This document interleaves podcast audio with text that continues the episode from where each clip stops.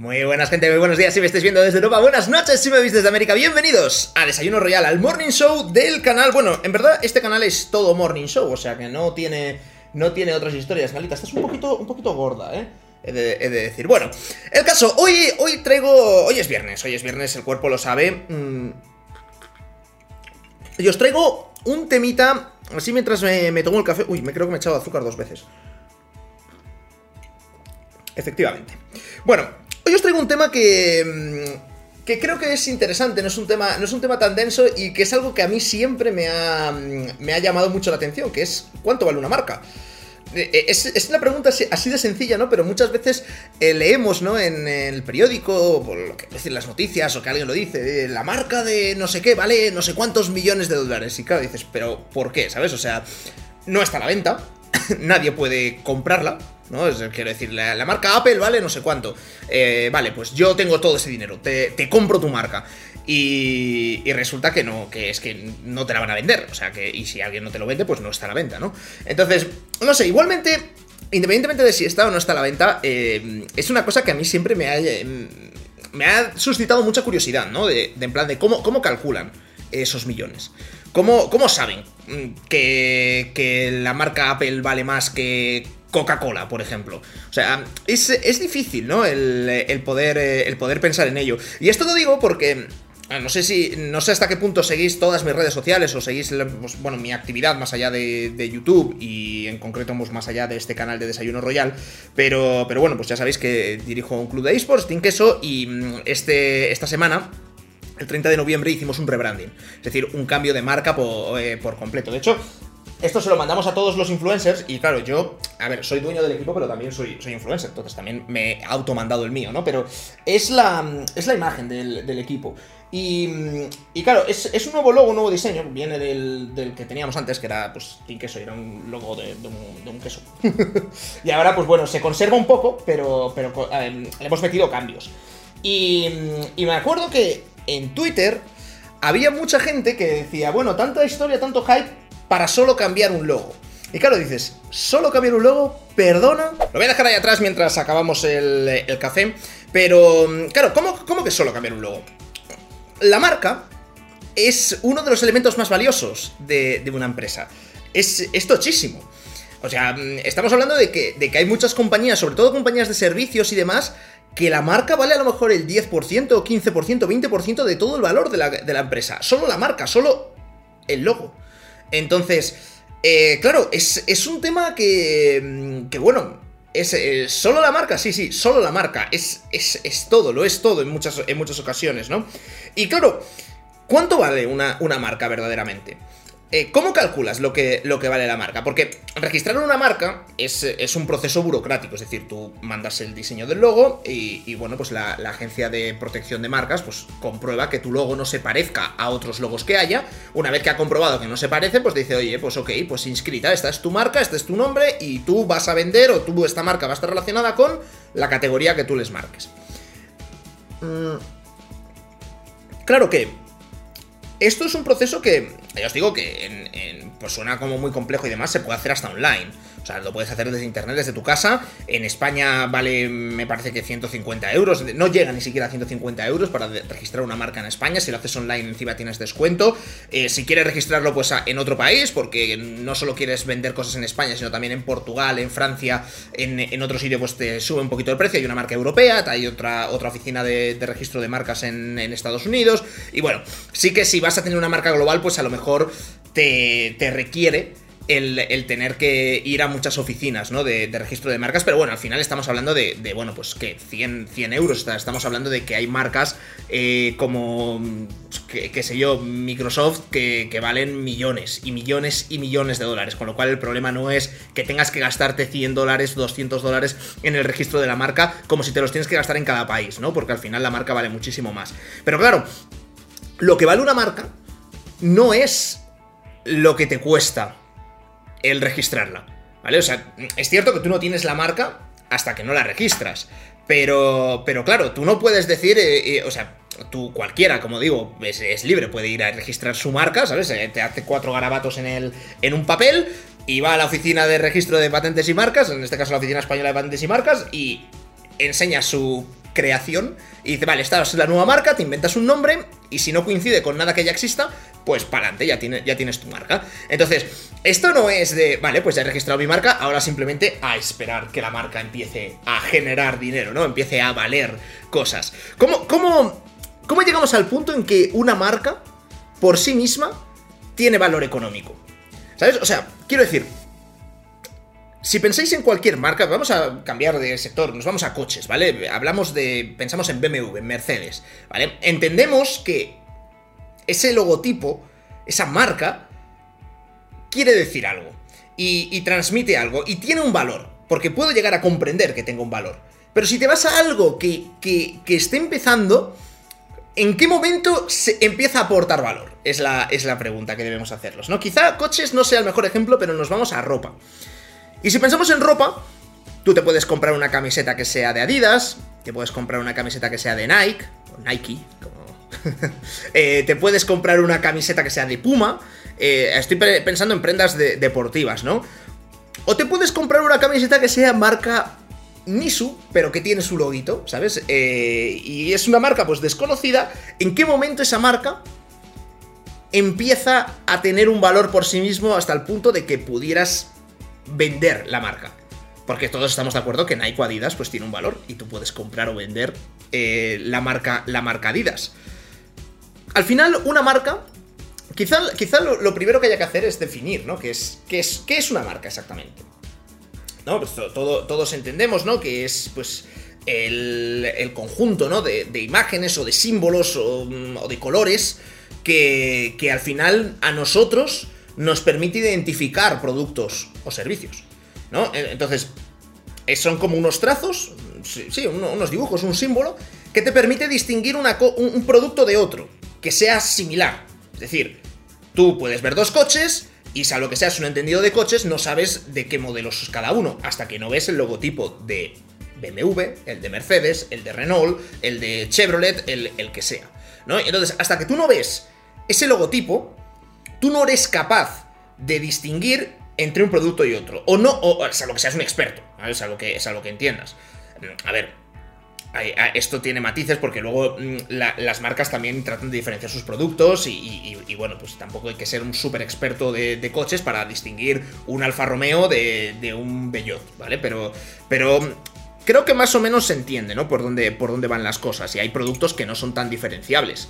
Y hay productos como pueden ser los cascos a lo mejor, que o ves el logo de, qué, de qué marca son o porque sean muy característicos por algún color, eh, no, no, sabes cuál, qué, marca, qué marca es la que está detrás ¿no? de, ese producto. Y esto se puede llevar al, al extremo, o sea, hay productos en donde no hay marcas. Porque es imposible individualizar cada uno de los productos. Por ejemplo, en el mercado de materias primas. Si tú vas a comprar 10 toneladas de grano de trigo, o sea, no hay marcas ahí. O sea, es un productor A, productor B y productor C. No puede haber ninguna marca. ¿Por qué? Porque dices, a ver, ¿qué, narices me está diciendo? Que tu, que tu trigo es mejor, ¿no? Bueno, eso será una cualidad tuya como proveedor. Pero no es algo que permita tanto identificar el producto, ¿no? Aunque por supuesto también hay marcas. En todos lados hay marcas, pero al final la marca la marca lo que nos permite al, ser humano, yo creo, es, identificar, ¿no? El, darle como el certificado de calidad, de, en plan de, oye, esto es mi producto y yo te lo certifico porque tiene mi marca, tiene mi logo. Yo asumo la responsabilidad de que ese producto va a estar bien. Al final, una marca de alguna, de alguna forma, eh, lo que hace, lo que provoca en el cliente, en quien sea que está comprando el, el producto, es, son una serie de de sensaciones, sentimientos, asociación, ¿no? De, de, oye, pues compré esto de esta marca y fue bueno, y esto de esta otra marca fue una mierda. Y entonces con eso tú te haces, te haces una idea, ¿no? De qué es lo que, lo que, lo que estás comprando. Tienes un cierto efecto memoria. De, y esa memoria la asocias con la marca. Necesitas asociarla con, con algo en concreto y en este caso es, como digo, la, la marca. Pero... Pero claro, es, son, son unos sentimientos, una asociación que dices, vale, Claro, una marca tiene más valor cuanto más poderosos sean esos sentimientos y esa asociación y hagan que la gente al final se decida a comprar tu producto en lugar del de la competencia. En ese momento es cuando una marca empieza a tener valor, si lo, miramos desde esta óptica. Claro, que a ti una marca te puede provocar unos sentimientos buenísimos, una asociación que, mm, que es maravillosa, y, pues una memoria, si es que en algún momento has probado algún producto o has visto algún producto de esa marca, que puede ser la mejor de, la, mejor de las mejores, pero eso no quiere decir que tu decisión de compra ya automáticamente vaya a ser esa. O sea, quiero decir, si, si tú pruebas, has probado o ni siquiera necesitas haber probado un Ferrari, tú no necesitas... Eh, tú no necesitas haber probado un Ferrari para saber que la sensación va a ser buena. Y eso es algo que te transmite la propia marca, el propio loguito del caballo. O sea, no, no tiene nada, nada más. Y, y aún así, por muy buenas sensaciones o muy buenos sentimientos que te provoquen y que digas, Dios mío, quiero un Ferrari, no es la decisión de. no es la decisión final de compra. Intervienen muchos otros factores, entre otras, que no tengo dinero para comprarme un Ferrari, ¿no? fundamentalmente. O sea, quiero decir que sí, que, este, todo esto es muy bonito, pero vamos, y pasa a todos los niveles, ¿eh? No te vayas a un Ferrari, vete, vete a las zapatillas. Eh, pues sí, estas zapatillas de, Adidas, de Nike, de lo que sea, pues están guapísimas, son buenísimas, etcétera, pero, pero a lo mejor si no hay pasta para comprarlas, pues al final te tendrás que conformar con otra cosa, ¿no? Entonces, em, claro, yo entiendo que una marca tenga un, valor porque provoca o, o, hace que el cliente se decante, se decante con mayor frecuencia, ¿no? Por comprar tu producto, pero pero claro, ninguna marca es algo que sea como un efecto hipnótico que de sí o sí vas a comprar eso, ¿no? O sea, me acuerdo que decía un profesor de marketing que tuvimos en la carrera de el cliente al día de hoy, el consumidor, no es fiel a nada. Decía, decía bromeando, dice, ya no es fiel ni a la Coca-Cola. Y en cierto modo es verdad. O sea, ¿cuánto tiempo llevamos bueno, toda la vida, yo creo, todos toda la vida, en todo el mundo, ¿no? Viendo anuncios de Coca-Cola. Que eso es otra cosa que yo siempre me preguntaba. De, tío, ¿por qué Coca-Cola sigue gastándose un dineral en hacer anuncios? O sea, ya sé lo que es Coca-Cola, todo el mundo sabe lo que es Coca-Cola. Eh, y sin embargo, siguen y siguen y siguen haciendo anuncios. El anuncio de Navidad de Coca-Cola, el anuncio de Año Nuevo, el anuncio de, verano. Eh, siempre hay anuncios de, Coca-Cola y, sin embargo... Es una marca que, que ya está perfectamente instaurada, ¿no? Dentro de. Dentro de. Bueno, la sociedad. De hecho, si lo, pensáis, eh, es, increíble, bro. Viajas al lugar más recóndito del mundo, tío, y ahí va a haber un camión de Coca-Cola repartiendo, repartiendo botellas, ¿sabes? Bueno, repartiendo, no, vendiendo. En este caso. Em, pero bueno, que me estoy. Me estoy desviando, desviando del tema, ¿no? Que nosotros hablamos del valor de la marca, ¿no? De, de, cuando salen estos rankings y te dicen, no, no, esta marca vale tantos millones. Y yo, joder, ¿por qué? Em, y, y, bueno, hay, hay un bueno, buscas en internet, hay muchísimos rankings, ¿no? Eh, os, pongo en pantalla el Brand Directory, es, uno de ellos, pero ya os digo que hay muchos. Si os das cuenta, las marcas, primero, las que aparecen son en su mayoría tecnológicas, ¿vale? Tienes a Apple, tienes a Amazon, tienes a Google, Microsoft, Samsung, em, Facebook. WeChat, que no se conoce tanto en Occidente, pero en China es, el WhatsApp de China. Em, tienes Walmart, que son al final supermercados, eh, una inmobiliaria china. Y si miras el gráfico, la verdad es que los valores eh, son bastante grandes, ¿no? Yo he, Facebook, bueno, ahora es Meta, el metaverso y demás, pero Facebook ponen 81 em, mil millones de, dólares. Em, es más o menos, es más del 10% del valor de Facebook. O sea, Facebook, con, y digo Facebook, vamos, me, vale cualquier, cualquier otra empresa, ¿no? Pero con sus edificios, con sus miles de empleados, con, con todas las cosas que tienen, todos los productos que tienen, y resulta que simplemente la marca vale 80 mil millones de dólares. O sea, cuando Mark Zuckerberg decide cambiarle el nombre a Facebook, en cierto modo está arriesgándose a perder 80 mil millones de dólares. No es, no así directamente, pero algo tiene que ver. O sea, quiero decir, cuando nosotros desde Tinkeso, que somos una mierdecilla, pero decidimos cambiar nuestro logo, eh, en cierto modo te estás arriesgando a que no sea, a que sea una imagen demasiado rompedora y que eche por tierra todo el trabajo que has hecho anteriormente para ir dándole valor a eso. ¿vale? Ir dándole valor al logo, a tu imagen de marca.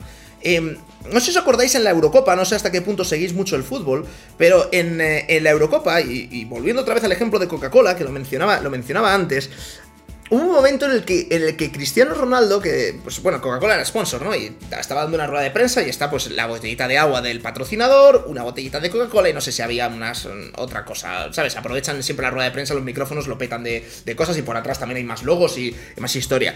Y Cristiano Ronaldo pilló la Coca-Cola y la, y, la, quitó, ¿sabes? La, tiró y dijo, no bebáis Coca-Cola, que, que, eso, que es malo, que es malísimo.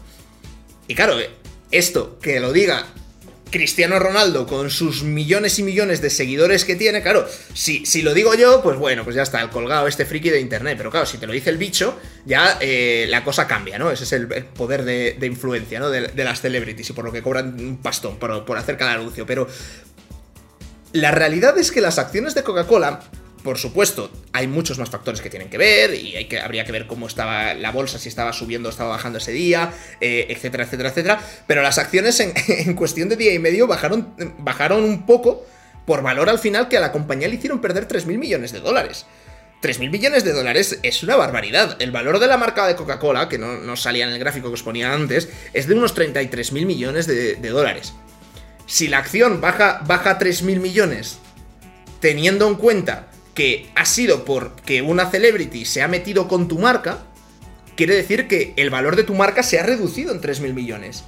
Claro, o sea, ¿cómo puede ser que gastándote los millones y millones de dólares que, se gasta Coca-Cola o cualquiera de estas marcas en publicidad, bueno, algunas ni siquiera, ¿no? Pero mm, todo el dinero que se gastan en publicidad, ¿cómo puede ser que porque un tío te tire una botella de Coca-Cola y que te diga que esto es malo, tu marca valga un 10% menos, ¿sabes? O sea, pierdas un 1% del valor de tu compañía así, de golpe, a plomo. No sé, hay muchas, hay muchas historias curiosas, ¿no? De cómo, de cómo marcas, por, por una acción puntual, aparentemente inofensiva, acaban perdiendo muchísimo valor. En, ¿Dónde fue? En, clase de inglés, que nos pusieron una canción de un tío que tocaba música country, esto americana, y que hizo una canción sobre que la, la aerolínea American eh, rompía guitarras. American Breaks Guitars, si la queréis buscar en, YouTube. Es muy antigua y tiene millones y millones de reproducciones. Y esto era pues nada, pues simplemente un, artista, un cantante que, estaba viajando con su guitarra y rompieron su guitarra. en El equipaje, ya sabéis que las aerolíneas, da igual cualquiera que sea, pero vamos, no tratan muy bien el equipaje habitualmente. Entonces, le rompieron la guitarra y el tipo fue a reclamar y, le peinaron. Le dijeron, vete, vete por donde has venido, no te vamos a pagar la guitarra porque encima, claro, no es una guitarra normal y corriente, ¿sabes? Era una guitarra carísima que a lo mejor valía 25 mil dólares y, y, bueno, se la rompieron. Y entonces el tío lo que hizo fue les compuso una canción y la subió a la red. Y, recuerdo que la marca había estimado que eso, eh, que el daño reputacional que había sufrido por esa canción les había costado no sé cuántos millones de dólares que tenían que reponer gastándose otro tanto de no sé cuántos millones de dólares en hacer vídeos, anuncios y demás que salvaguarde un poco su... Que en plan de, no, que somos, que somos buenos, ¿sabes? Que, no somos, que no somos una mala marca. Y todo por no quererle pagar 20 mil dólares o 25 mil dólares o los que sean de lo que le haya costado la guitarra que encima se la habéis roto vosotros, que es vuestra culpa, ¿no? Esto es lo típico de... El cliente siempre tiene la razón y además es que es verdad porque cuando cuando una marca nos putea cualquiera de nosotros, lo primero que haces es contárselo a un amigo, ¿sabes? Cuando te tratan mal en algún sitio, o sea, de, hecho está estudiado, se lo cuentas como a 7 o 8 personas. De plan de, tío, fatal, ¿eh? En este sitio he llamado atención al cliente, no me han hecho ni puñetero caso y luego encima he puesto una reclamación y me han cobrado dos veces. Y, lo cuentas, y lo cuentas, porque, porque somos así. Cuando, ahora, eso sí, cuando te tratan perfecto, cuando, todo va sobre ruedas, ay, qué maravilla y tal, como mucho se lo dices a un tío, ¿sabes? A una persona dices, oye, que sepas que, que mm, en tal sitio... Mm, eh, bueno, somos así, ¿no? Pero, pero bueno, precisamente por eso hay que, hay que tener cuidado. Pero bueno, me estoy desviando, eh, esto estábamos hablando de, de, cuánto vale una marca, ¿no? o sea, de cómo calculamos. O sea, el, gráfico este de, de las 10 marcas más tochas de todo el mundo que valen no sé cuántos millones de, dólares, vale, eso está muy bien. ¿Quién lo ha calculado y cómo lo ha calculado? O sea, mm, quiero saberlo. O sea, quiero decir, si yo ahora llego y digo, a ver, eh, Google, 191 mil millones de dólares, toma, como estos, te firmo un cheque, dame la marca Google. Ahora puedo poner Google donde yo quiera. ¿Tiene sentido? O sea, ¿tiene sentido si no tengo la herramienta del buscador, el correo electrónico de Gmail, eh, YouTube y todas las cosas que tiene, que tiene Google asociadas a esa marca? O sea, ¿se puede comprar individualmente solo la marca y con eso ya ya está, eres, eres, Jesucristo. O sea, ¿puede Pepsi llegar y decirle a Coca-Cola, oye, te compro tu logo y ponerlo en sus botellas y, funcionaría todo exactamente igual que, funciona cuando está bajo el control de, de la compañía de Coca-Cola? O sea, claro, es muy complicado calcular el valor de, el valor de la marca. Hay, hay un... Hay varios métodos. He estado, estado leyendo, ¿no? Porque esto, al final es que he tenido curiosidad, ¿no? He estado leyendo diferentes métodos, metodologías para poder calcular el valor de una marca. Entonces, hay una metodología que lo que hace es eh, valora los costes. Es decir, Voy a, voy a, seguir con el ejemplo de Coca-Cola porque creo que eh, todos estamos hartos de. o, hemos visto anuncios de Coca-Cola en cualquier lado: en bares, en televisión, en la radio, en, eh, cuando estás viendo el fútbol. Eh. entonces, es un ejemplo muy bueno, ¿no? Porque invierten en mucha publicidad de, muchas formas. Entonces, un, método es el valor de los costes. Es decir, ¿cuánto les ha costado a Coca-Cola tener la marca que tienen? ¿Vale? Y aquí no es solo los 150 euros que decía yo que te vale hacer el rellenar el formulario y hacer el registro de la marca. No, no, no. no. Estamos hablando de cada maldito anuncio que ha hecho Coca-Cola en toda su historia, que es una compañía que es del, del siglo XIX, todo eso hay que irlo sumando. Y a día de hoy todo eso da la cifra del el valor de marca que tiene actualmente. Porque esta gente no es solo un logo, es un logo del que han estado haciendo anuncios y campañas de marketing desde que no había nacido ni tu abuelo. Con lo cual, todo eso hay que ir sumándolo y decir, vale, pues entonces este es el valor de marca. A mí es una cosa que no me convence mucho. Porque, eh, eh, claro, esto no, no premia ni castiga cuando una campaña de marketing es buena o es mala. ¿Vale? Hay anuncios que seguro que han costado mm, cuatro perras, han sido muy baratos y sin embargo han sido un éxito. Y hay otros anuncios que a lo mejor se han gastado un dineral y que luego no han sido virales y no, ha tenido éxito la campaña publicitaria. Con lo cual, a mí es una metodología que no me sirve, que yo creo que no refleja el valor, el valor de marca. Y eso por un lado, porque por otro lado, eh, me dirás tú, Google, los anuncios que ha hecho para posicionar su buscador, que yo sepa ninguno prácticamente, ¿sabes? Lo que pasa es que, pues bueno, de alguna manera han conseguido que quieres buscar algo en internet, buscan Google y, ya pues entras en Google y ya estás viendo, pumba, toma su logo, ¿sabes? Ellos no compran anuncios en televisión directamente e, eres tú, el retrasado, que entras a la, web y toma, pumba, ya te has comido un anuncio de que es simplemente enseñarte su logo. Ya está.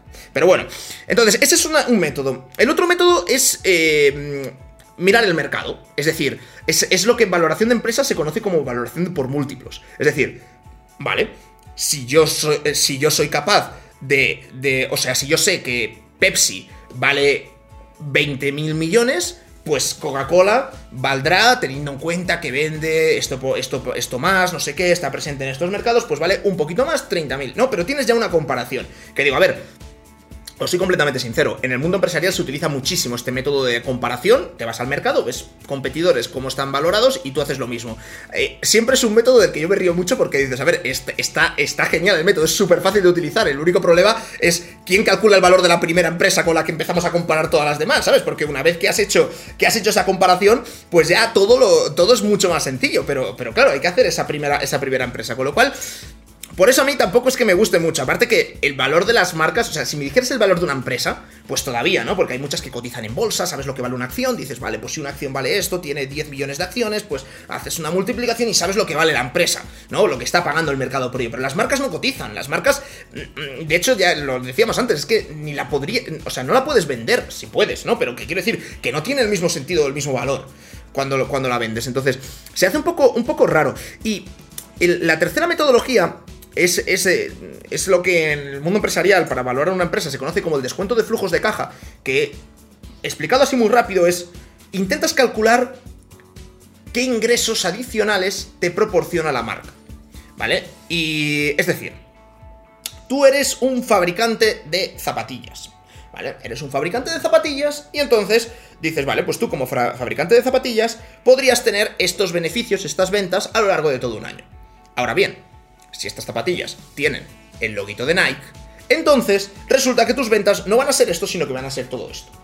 Y, y entonces, pues vamos a ver la diferencia, que es decir, esto es lo que es consecuencia de tu marca, con lo cual, esto, el año 1, esto, el siguiente año, el siguiente año, el siguiente año, el siguiente año y así hasta perpetuidad, pues es el valor que aporta verdaderamente tu marca. Y eso, pues básicamente lo calculas para cuánto sería a día de hoy. Y con eso, pues tienes ya eh, una estimación de cuánto es el valor de marca. A mí es la que más me gusta también, es la que es más difícil de, de conseguir y de hacer. Porque al final no dejan de ser estimaciones sobre proyecciones de eventos futuros que no sabes verdaderamente cuántas zapatillas va a vender Nike. ¿Vale? O sea, te puede venir una pandemia, podemos estar todos confinados y, tus previsiones se van a tomar por saco, ¿no? Entonces, eh, es, complicado, ¿no? El cómo, el cómo valorar una marca. Al final, yo creo que todos estos rankings, y, lo siento muchísimo por las personas que trabajen detrás de ellos y demás, pero yo creo que tiene un componente muy de. Te chupas el dedito, ¿vale? Lo levantas al aire y sabes de qué dirección, ¿no? Te viene el viento, pues más o menos, ¿no? Así, así lo haces. O sea, quiero decir, tú ves el ranking de marcas y dices, vale, bien, no me desentona ninguna, ninguna marca, conozco todas, mm, bien, me lo creo, ¿sabes? Hay una china que no conocía, pero digo, bueno, pues eh, chinos hay muchos, pues entiendo que puede haber una empresa que, valga mucho, pero... Mm, verdaderamente es preciso, o sea, e, es que van, van, hasta, van hasta el detalle de vale un millón de dólares más o menos, ¿sabes? O sea, eh, no sé, es, muy bestia, es muy bestia. Pero, mm, pero bueno, no sé, es, una reflexión sin más, ¿sabes? Para pa viernes, para que, que os rayéis la cabeza. Ahora podéis, podéis ir cuando, cuando estéis tomando una copa, eh, por la noche, decís, eh, le preguntáis a alguien que a que no sabes cuánto vale la marca de Amazon. Pues ahora, ahora ya sí lo sabéis porque lo habéis visto en este vídeo. Toma, ya tenéis tema de conversación. Pero, pero no, es, ya hablando completamente en serio, es una cosa que, que, que es súper importante en, eh, cuando haces una, empresa, cuando, cuando emprendes y vas a crear lo que sea.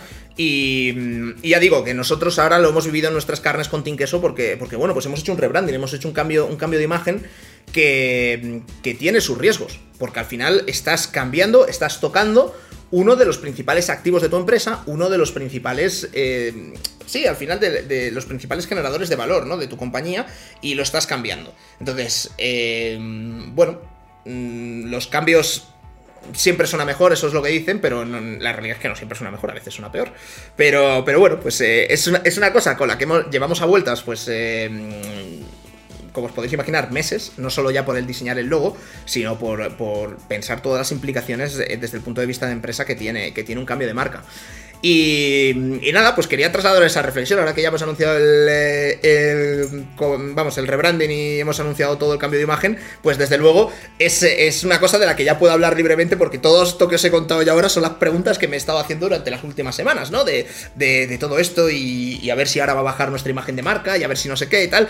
Y bueno, pues son, son curiosidades, son pequeñas rayadas mentales que yo creo que nadie tiene la solución, pero que a veces pues mola hacérselas por lo menos. Pero bueno, por mi parte nada más, chicos, recordad eh, tenemos Desayuno Royal los lunes y los viernes, con lo cual el lunes que viene volveremos a tener Desayuno Royal. 7 de la mañana tenéis los Desayunos Royal subidos a formato podcast para aquellos que no queréis gastar datos. Y por mi parte nada más, desearos un excelente fin de semana. Por aquí os voy a dejar el último Desayuno Royal que teníamos en el canal, donde hablábamos un poquito de debatir y tener posiciones en contra. Y por aquí el Desayuno Royal que te recomiende el algoritmo de YouTube. Nos vemos en el próximo vídeo. Chao, chao.